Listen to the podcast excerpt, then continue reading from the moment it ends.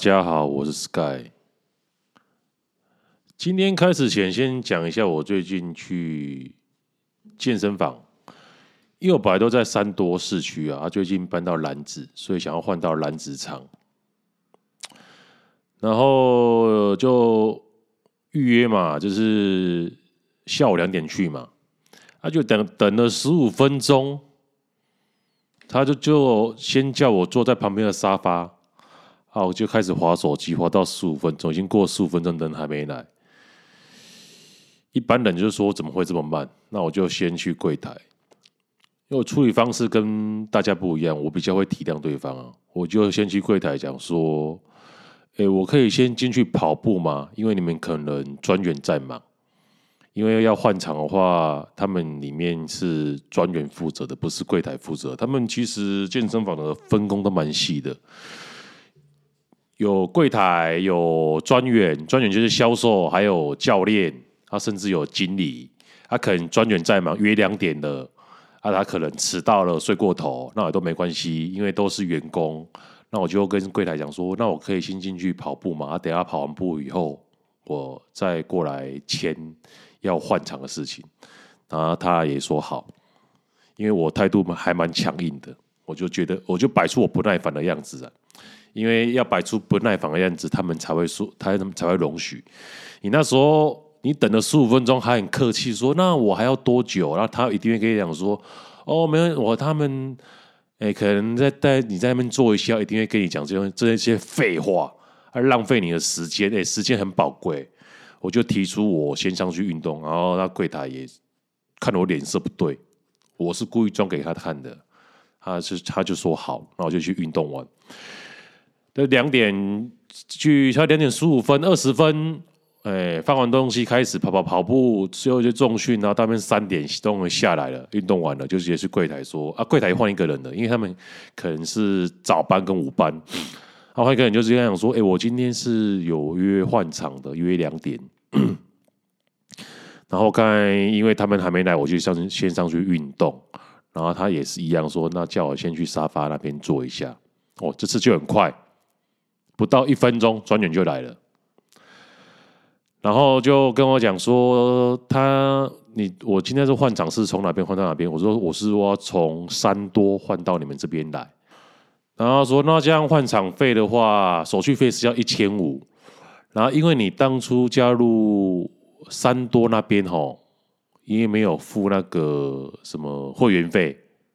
一千块，那时候没有付，给你优惠。但是你这次来楠梓，所以要再多付一千块，总共是两千五。那我就说好，那就两千五刷卡。然后后来他就可能很震惊呐，因为一般人说靠要付两千五哦，那怎么这么贵？然后这时候他们就一定会抛出说，那看你要不要升级啊？因为如果升级的话，就可以可能说，可能连手续费都不用付。哎，都不用付了，就是一千块也不用付，然后一千五也不用付，等于可以省两千五啊。但是升场就是说升级，就是说你整个南台湾你都可以，高雄有三间啊，可能高台南有一间，南子一间，然后冈山一间，你都可以去。但是每个月是一千三，哦，但是你可以两千五不用付，我猜。他们的销售手法都是这样啊，就是抛出一个两千五，说靠，我转个场而已，竟然还要付两千五，一般人会觉得说啊，好贵哦，然后他们就会采取策略说，那你要不要升场？因为如果你这样升场的话，这两千五就不要。但是呢，他这一招对我没效，因为我听到两千五，我就说好，OK，没问题。他可能哦，我我看他当场好像有点吓住，但是我还不不太明白他的用意啊。然后后来他就抛出一句说：“哦，如果你有常在运动，因为我们别的场馆有游泳池啊，啊，你可以可能可以升级啊，哦，啊每可能升级变成每个月一千三呐。”我说，我就跟他讲，给他呃点破了，我说这样不划算啊，你这样每个月等于我本来是八百嘛。他变成虽然说升级变一千三，每个月多五百，然后可以可能这两千我就不用付，但是这样一年我就六千了啊，六千一年六千，那我现在付两千五，对不对？我等于是说每个月多付五百，哦，啊，我两千我不用付，你看得到是眼前，但是你没有想到一年后你要付出的是六千呐，你两年付一万二啊，啊，你是当下省两千五而已啊，我直接戳破他。呃，然后他就笑笑说：“啊，我就跟他说，我知道你没有销售压力啊。”啊，他就笑笑说：“哦，没想到这个计谋竟然被你看出来了。”我说：“啊，这个我我出社会太久了啦，就跟这个东西就跟买 iPhone 一样啊。有人会分期付款，哦，可能每个月月租费花个一千三、一千五去去买 iPhone。”然后付了两年，但是两年付了下来的钱都超过你单机一次付钱买 iPhone 的钱了，对不对？这是这个是一个一个销售手法，大家只能看眼前，说哦，每个月一千五哦，我就可以，因为现在一只手机都三四万了嘛，那这样是多少钱？如果一千五乘以一五零零乘以二十四。对啊，都要三万多块了，他、啊、可能一只手机才两万多块而已啊，你就被他赚了一万多块啊。但是后来我就跟他讲说，那也不一定啊，因为有些人可能一时间哦拿不出三万多块这么多，呃，手机一支两三万，他一次没有办法拿出这么多，他可能会采取分期付款的，每个月付个一千二或一千五的月租费，然后剩余的钱再拿去投资。但是也不对啦，因为现在股票市场也很难做了。你那是那边少少少的钱，你也只能去买股票，你也不肯买房地产呐。所以每个人的经济状况不同，他会去评估啊。有时人可能当下说：“看怎么还要付两千五？我只是从另外管转到另外一个管而已，都是你们窝军的体系啊，为什么我要平白无故多做多付这两千五？”你只要有这疑问的话，他会说：“那不然你直接升级，那这两千我就不用付啊。升级的代价就是你每个月八百变成每个月付一千三，但是你全部我们南台湾馆都可以跑，因为我们有些健身房哦，有游泳池啊，还有泡汤的很多很多设备啊，你可以去享用啊。用这个包装啊，啊，他们这样一年他们赚六千呐。”、啊、你当下省两千五，当然一年损失的是六千呢。那我的状况，我就我就现在住楠梓哦，我就直接去楠梓哦，我干嘛还跑到别的健身房？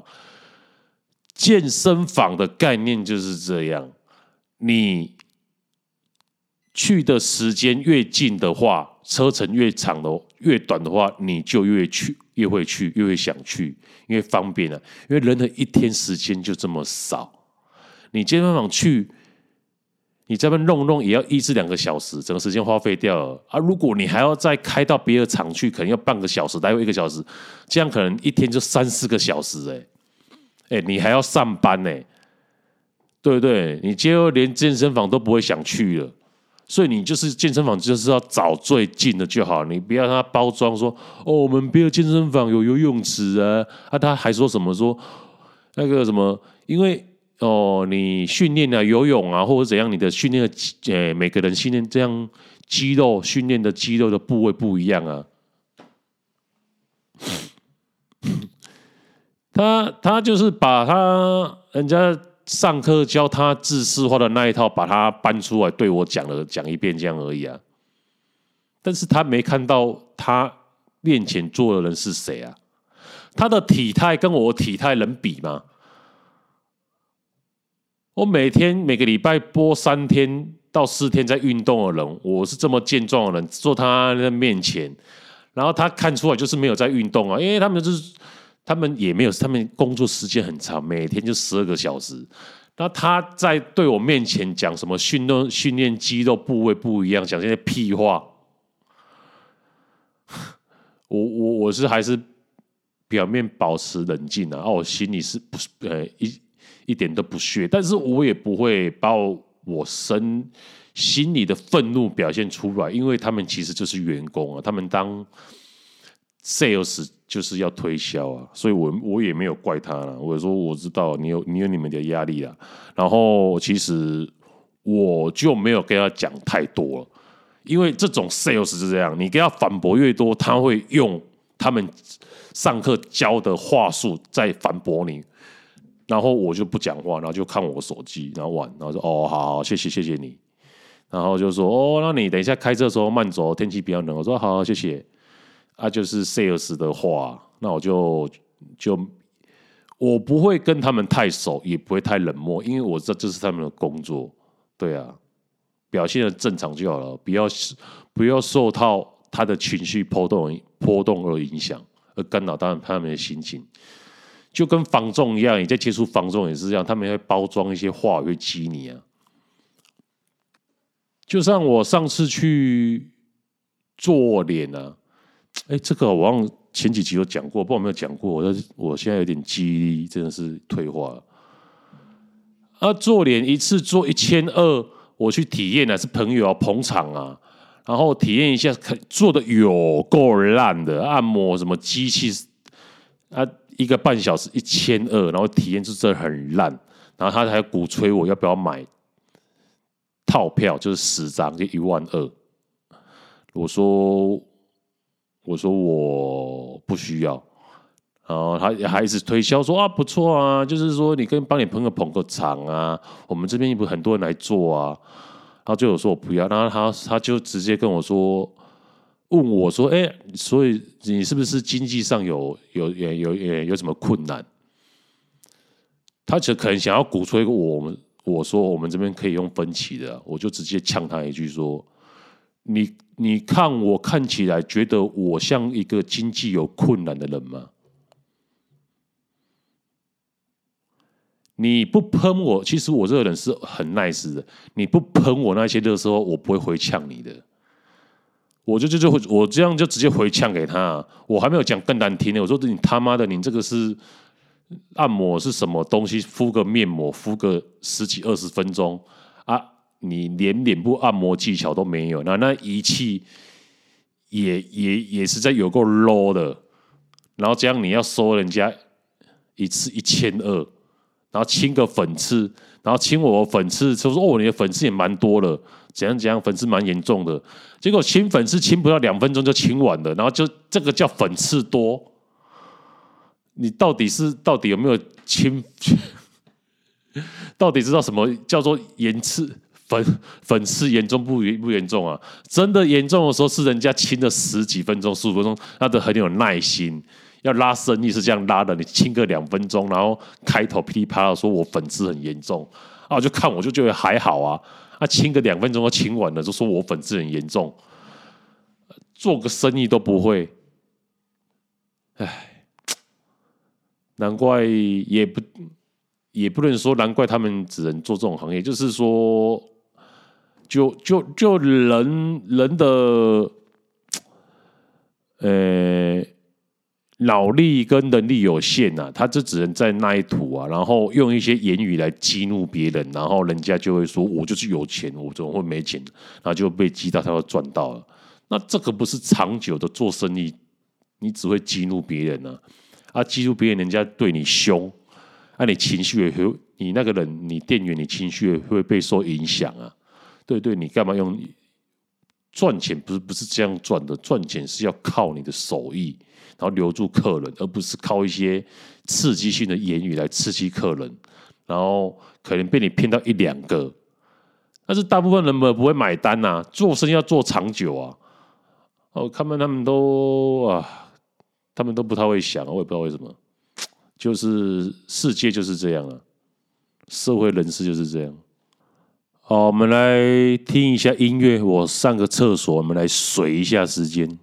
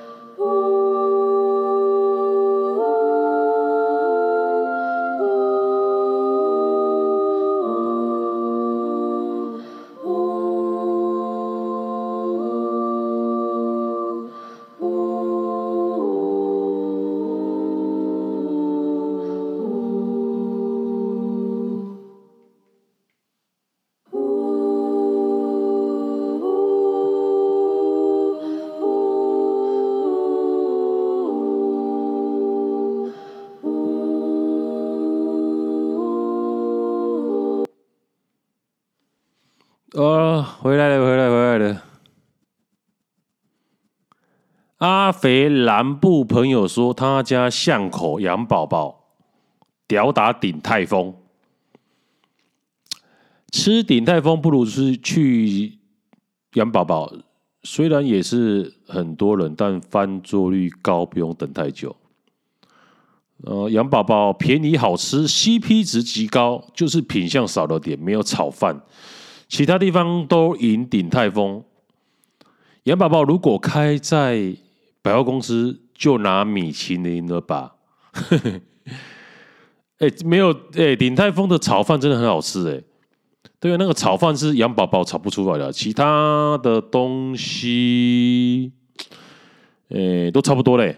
我觉得炒饭就是鼎泰丰最顶哎。啊，你说养宝宝赢鼎泰丰还好啦，养宝宝就是像是夜市牛排啊。对不对？啊，你有时候要装逼一下，你会去想吃一下餐厅的，比如说卢斯葵啊，对不对？带朋友、带女朋友哦，去装逼一下，就去鼎泰丰嘛，跟卢斯葵嘛。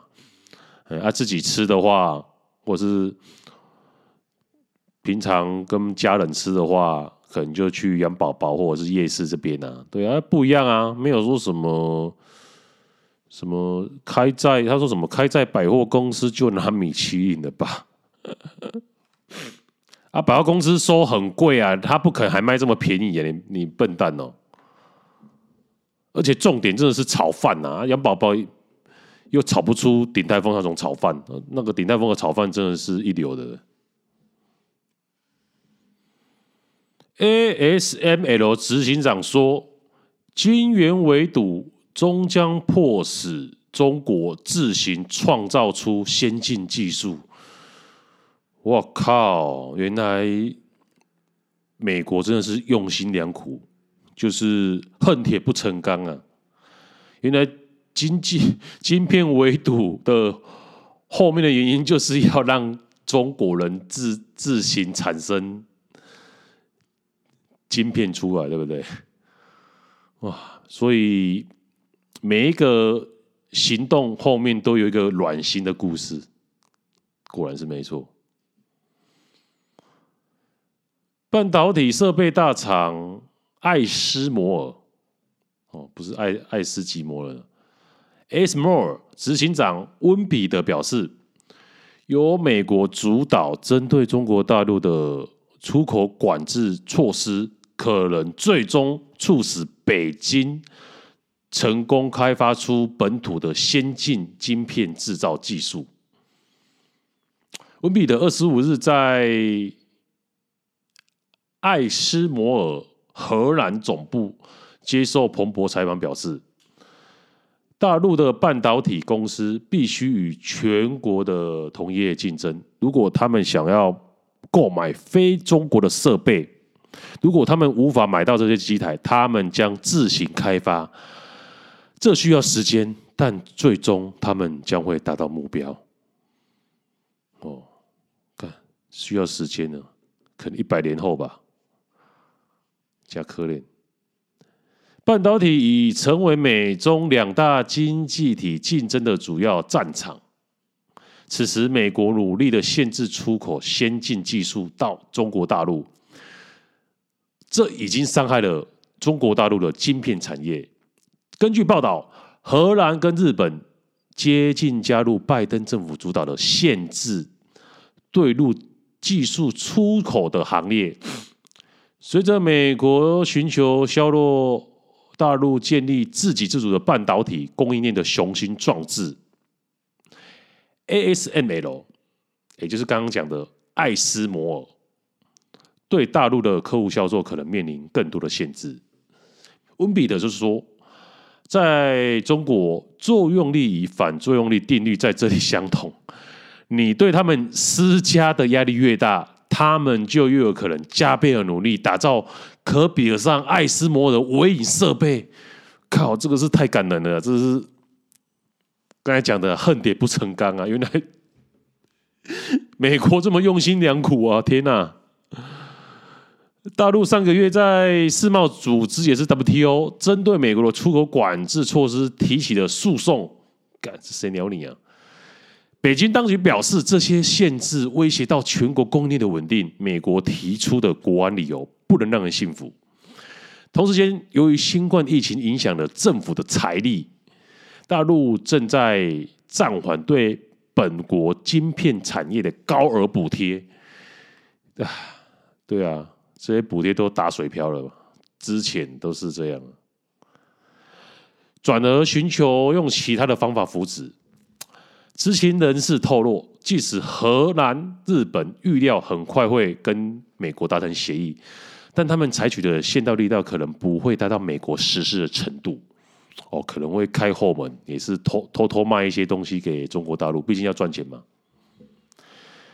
那美国呢？不仅限制。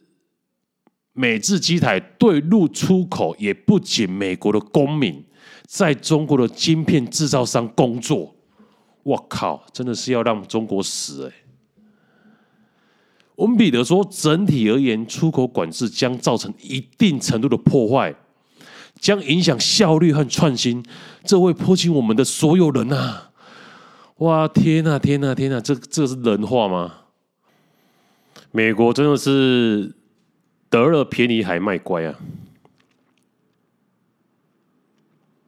我刚朋友在问问我说，他现在有买之前买个房子啊啊，他说说啊，这间房子想要出租，目前行情租金约两万，然后他租出去以后再找一间五十五至六十平的正三房加平面车位。因为他可能最近生小孩子，他之前是二加一房啊，啊，这个然后说找一下五十五到六十平的正三房，然后屋龄五到十年。先解释一下三房跟二加一房有什么不一样？三房就是它都有隔间，三个房间叫三房。它二加一的话，它只有两间有隔间，那一间话是没有隔啊。有些人会不隔，然后采光比较好。或者是客厅面积比较大，或者是会把它隔一个推的，变成一个书房，所以就是三房跟二加一房的差别。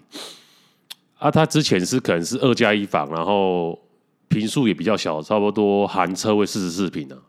啊，他想要找房间比较大一点，毕竟有小孩子嘛，而且屋龄，而且他之前买的那一间是十到二十年，他想买说把那间十到二十年之前。第一间买的出租出去两万，然后再找一间，再再买一间五到十年的，然后大一点的房子，然后规划下来说，差不多房贷四万，再等于说他租金两万收入，然后房贷四万，等于他再要多支付两万，然后问我说这样规划好不好？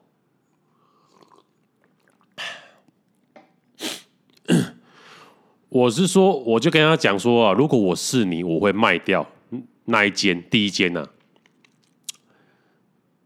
啊，然后买二十年到三十年的房子来出租，而且可说不定可以买两间，然后出租出去啊，因为出租二十年到三十年的租金报酬率比较高啊，而且将来的增值也会比较大。如果按照他的说法的话，他等于他手上就会有两间新古屋了，对不对？他这样压力会比较大。他原本的说法，啊，我建议他说把那一间卖掉，因为那一间也要破千万啊，啊，你房贷也是要缴啊，对不对？等于你这间房贷要缴，啊，你买新的也要缴房贷啊，这样你压力会比较大。你干脆把那间卖掉，然后买比较便宜的，啊，二十年到三十年的，而且我帮他算过啊。他那一间差不多卖掉差不多一千二啊，那他可以买二十年到三十年的，买两间五百五百也要也差不多一千万，那他还有两百万的现金可以运用，你可以买车啊，你可以买股啊，或者是小孩子的东西啊，或者是装潢啊，都多好用啊，对不对？两家卖掉的话，你。有两百万的资金闲置可以用，而且我还帮他算过，他将他这样他说他那间出租可能两万块啊，如果他买两间，把那间卖掉，嘛买两间中古屋，二十年到三十年的话，一间可以出租到一点二万，等于他一个月一点二乘以二嘛，就二点四嘛，也比他那一间多四千块啊，租金的部分呢、啊，而且将来的报酬，他那一间现在差不多每平二十五点七，将来可能涨到三十嘛，这样增幅是十六趴，而、如果他买两间中古屋。二十年到三十年的中古屋，他现在差不多十七点五，将来可能变二十一，这样增幅率是二十趴。不管是租金报酬，或者是未来的增值报酬，都比他现在那一间出租直接出租还来得高啊！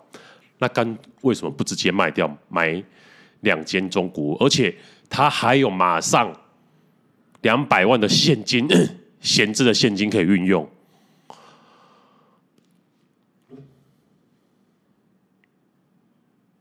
这样不是很爽吗？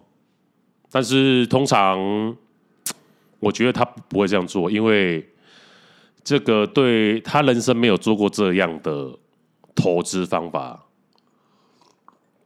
而且会很懒啊！你卖掉还要去找两间买，哦，他现在还要，而且他原原本规划就是他只要找一间比较大的房子，那早就很辛苦了。现在我的的的。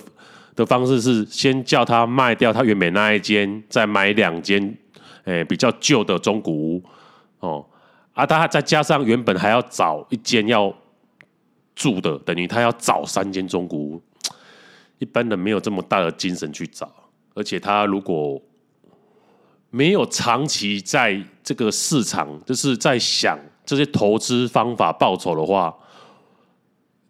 我跟他讲这个，乍听之下他很有道理，但是他不一定会接受，因为他觉得这样风险对他而言太大了，因为他没有接触，所以他觉得他风险很大。但是我是常在看，所以我觉得这个是你问我的话，这个是我现在最直接的答案。啊，如果很没有在投资房地产的。就想说啊，直接这间出租就好了，干嘛还要卖掉再买两间？多麻烦呢、啊，还要缴一些税费的，没有的。其实税费那些都不贵，你要看的是未来的增值。二十年到三十年的房子增值率比较高，因为都严重被现在严重被低估了。现在预售屋都已经开到三十四十了啊，二十年三十年的中古屋才十七、十六、十七。就像我当初在买南子啊，也是被大家笑啊。那时候每平十三万啊，然后市区的房子，他都我都我讲的是预售，然后那时候楠梓的预售屋每平十三万，没有人要买。然后市区二十二万、二十五万，大家宁愿买市区。但是我觉得租金报酬率高啊，因为租金市区跟楠梓其实都差不多了。那我当然就是说，因为我市区已经有买了，想说配置一下，不要全部都压市区啊，然后说去买一些楠梓的房子啊。因为我我那时候也没有想这么多啊，因为我想说楠梓十三，然后市区二十二，我想说真的有差这么多吗？两个其实楠梓离市区也不会说太远了，这么有，就是我觉得楠梓有点被低估了啊。然后那时候朋友在介绍就去买，结果现在。从十三变成二十六，翻倍。你市区原本的二十二、二十五、二十二十五，现在才三十而已。一个是翻倍，一个是涨二十趴。哦，一个是涨一百趴啦，就是翻倍啦。啊，一个是涨二十趴啦，那差了五倍啊。啊，你觉得这样投资报酬，多多人说啊，反正我有赚啊。但是你投资讲究讲究就是投资报酬率、投资的效率啊！你有一笔钱，你要放在哪边赚的更多啊？而不是说哦，反正我买市区我也有赚啊，然后都好啊，那就你你有赚。但是你当初如果我们楠梓的话，你钱是翻倍的。你买市区的一间，你可能买两两楠梓两间，可以买楠梓两间，而且楠梓的两间都是翻倍的。所以这个道理跟我跟他刚刚才讲的一样啊，他不要把手上持有那个。十到二十年的还要出租，我觉得不划算，因为他将来那个涨幅也很低，干脆把它卖掉，然后换两间更旧的，然后出租，租金报酬率高，然后未来增值也比较高，而且他还有现金两百万可以运用，就导不会导致他压力这么大了。他原本的想法是他这间出租啊，他这边出出租顶多 cover 他原本的房贷啊，对不对？他可能呃原本房贷可能要三四万哦，那也没没没没办法完全 cover 啊。啊，他买新的还要再多付房贷，他不压力不是很重啊？他现在多两百万的资现金可以在身旁，就不用怕了。因为很多事情都是当局者迷啊。旁旁观者清啊，所以我希望我的建议能他能听得下去啊。但是这个东西就跟练等级一样，因为我已经到九十九级了，他可能才一二级啊。啊，我跟他讲这些观念，他不一定听得进去。他会乍听之下觉得有道理，但是他的思考有道理，但是他的行动力跟不上，他心心里没办法犯这么大的险，觉得太麻烦了，只会觉得你有道理，但是是做不到，因为他的整个人生的经历还没有跟上，所以他不会说，但是他也是这个是也是一个好的经历啊，至少他听过这个建议了，那将来可能十几二十年以后。他已经人生都走过一遭了，然后这个记忆他突然唤醒，然后他就会自然而然去做了，而不是现在我告诉他这个想法，然后 push 他去做。我用可能用推的，他可能觉得他是被人家推的去做，他会有反抗。但是他等到他的思想年龄都更成熟以后，他结合我现在这个观念，他自然而然就会去实现了。所以这个也是不能强求的啊！放一首音乐去厕所一下，再水一下时间。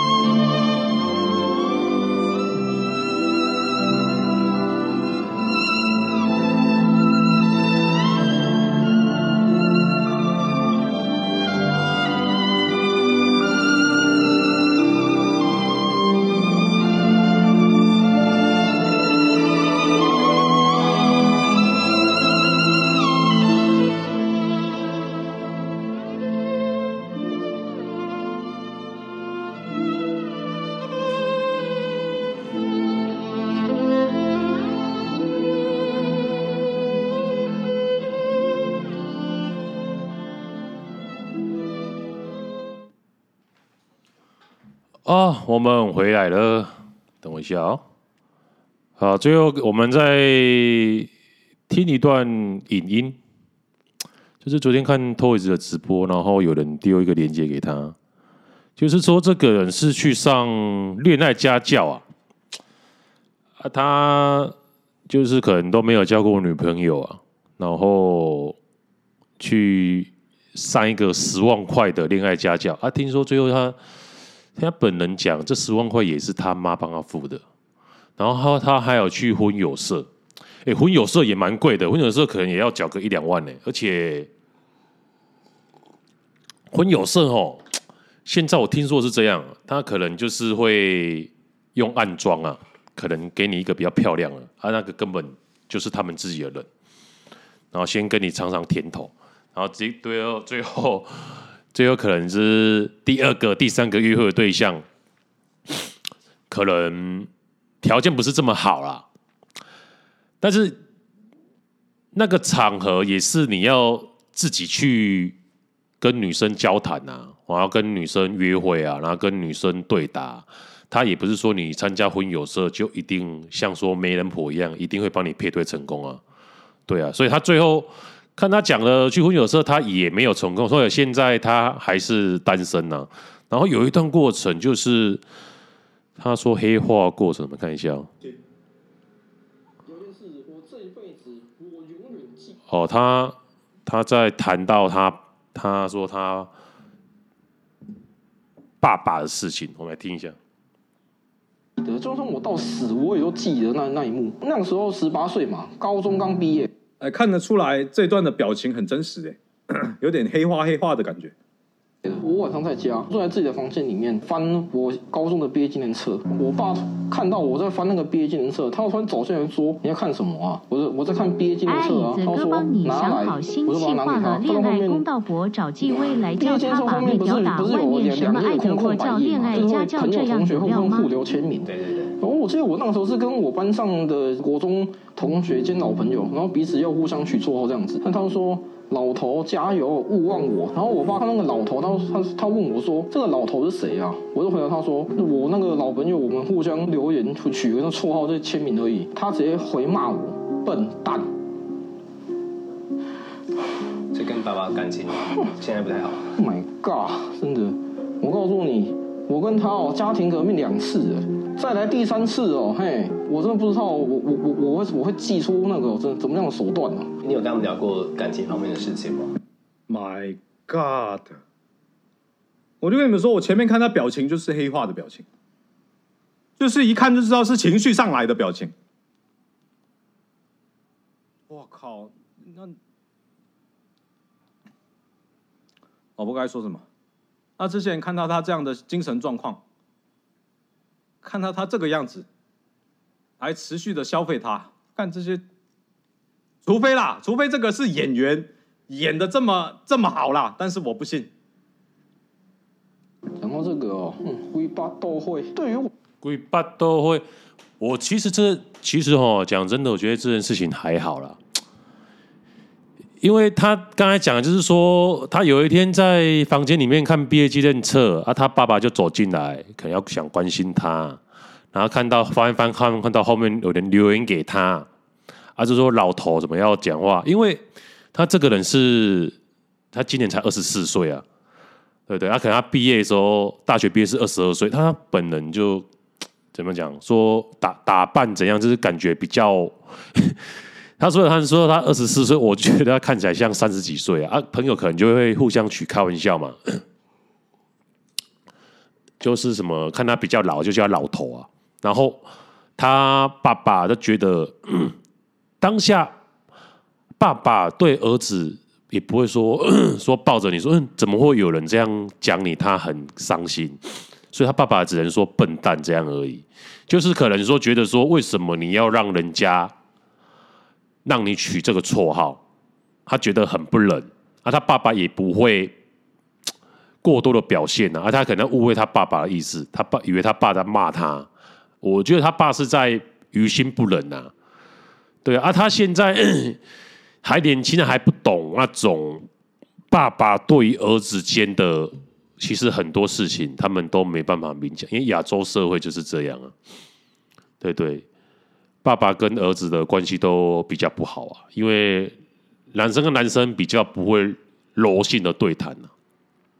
其实我觉得还好，这过段期间，他可能他三十岁、四十岁以后，他就会知道他爸当时的用意了。他现在还想不透啊，所以他就刚才讲完很气哦，怎么样？我跟他家庭革命两次了哦，到了第三次吼吼，怎样？我不知道会怎样，你 感觉他要杀了他爸的样子。我我说我，但是我刚才看完是觉得他爸在心疼他，因为他其实外貌真的是长得比较老老老成一点、老练一点了。然后再说说他花了这么多钱，然后底下一些酸民嘲笑他说：“你花这十万块，什么干干脆去上正音班，然后干脆去弄牙套或者是物美。”其实。他这个讲的都是你们从客观的去讲，你没有从他这个人的本性的本体去讲。他一定是什么方法都想试啊！啊，他只是那个物美牙套那个是外在的，他还没有想透啊。他现在是从心里的啊，他觉得他没有办法跟一个女生好好的对谈啊，可能是他个性的关系啊，他就先去上练，上花十万块。去恋爱家教啊，去上一下他怎么，呃，跟女生对谈啊。那他去再去婚友社的目的，也就是说为了认识更多女生啊。那或许将来他可能会从他的外貌去改变呢、啊，因为他才二十四岁而已啊，这么大家这么酸他干嘛？啊，物美是不错的，物美我也是三，我也是快四十岁才去物，哎，是物美，我觉得不错。物因为眉毛对一个男生整体是有提升的。那、你说戴牙套？我我我戴牙套我是不会想，因为戴牙套太痛苦了，就花这么多钱，而且他也二十四岁，他不会想要做这种事情啊。因为你看他的穿着、眼镜、打扮，他就是不是对一个外在很要求的人呐、就觉得他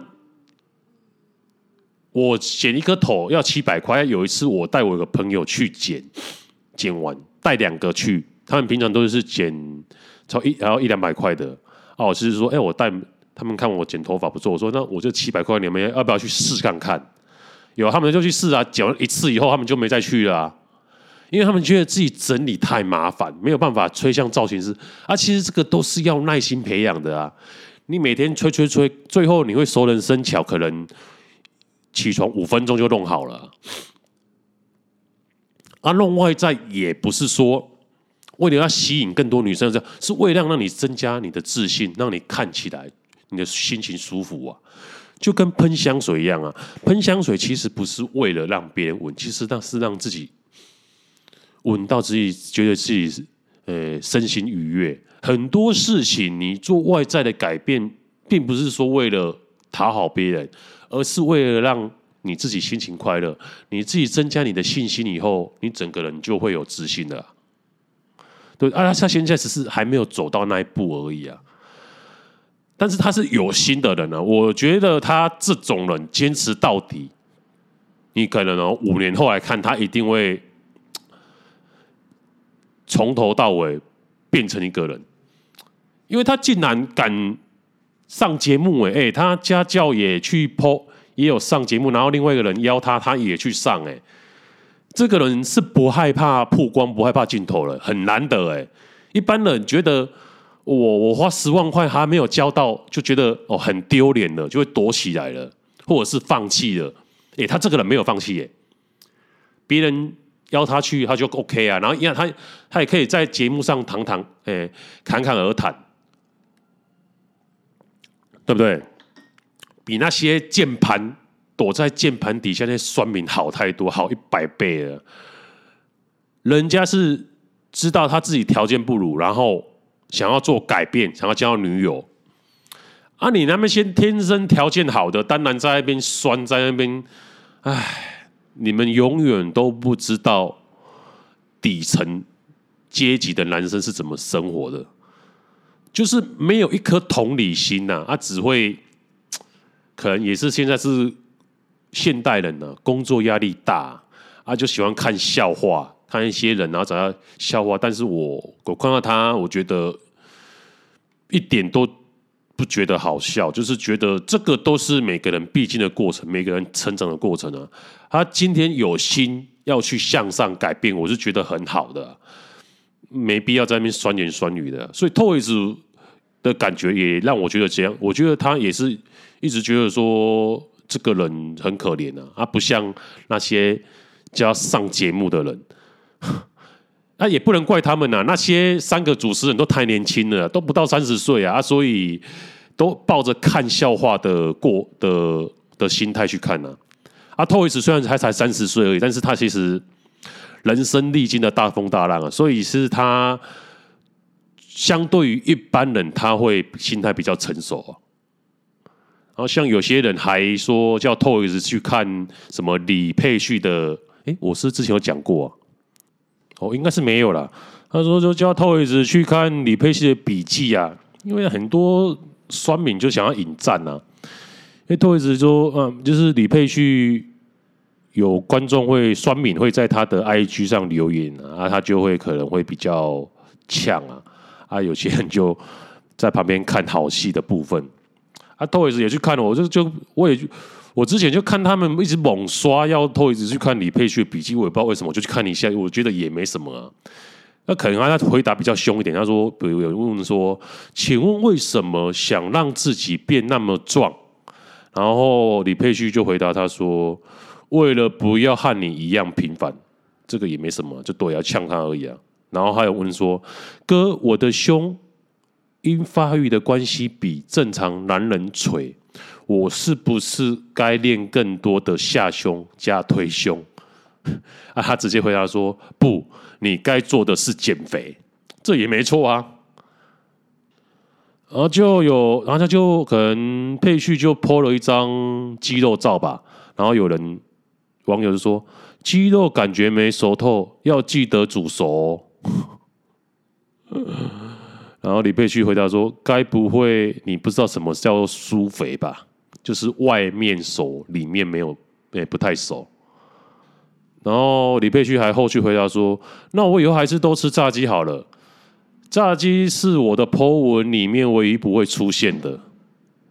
哎，就是不会出现一些键盘营养师、键盘米粒师。”键盘蔬菜均衡师、键盘减脂师，就是有些人就是自以为看到人家 po 一些照片，然后就会键盘嘴炮一下啊，其实自己根本都不懂，很无知。然后还有人呛他说什么：“你的活动活动度不太好哦，大腿骨太长，很难蹲。” 然后李佩旭回答说：“我连小腿小腿骨都长。”老天爷是公平的，所以他让我去做 model，我没有什什么好埋怨的，就是一直回呛他，然后他最后还呛了第二次说，或许也跟你长得不不呃长得不太好，很难见人，所以只好看我的图片当分析专家一样，因为这个人也没有贴他的大头照，就是用一只玩偶。啊，所以他就直接开枪了。那很多酸民就看到说：“干，怎么这么呛？”因为他就是打一些现实人、现实生活人想要讲的话啊，一些网友酸民就接受不了啊，以为说当艺人就要客客气气的啊。唉，无聊啊，现在的人。好吧，我们水的时间也水的差不多了，也没新闻可以讲了。今天就这样啊。This guy, see you next time.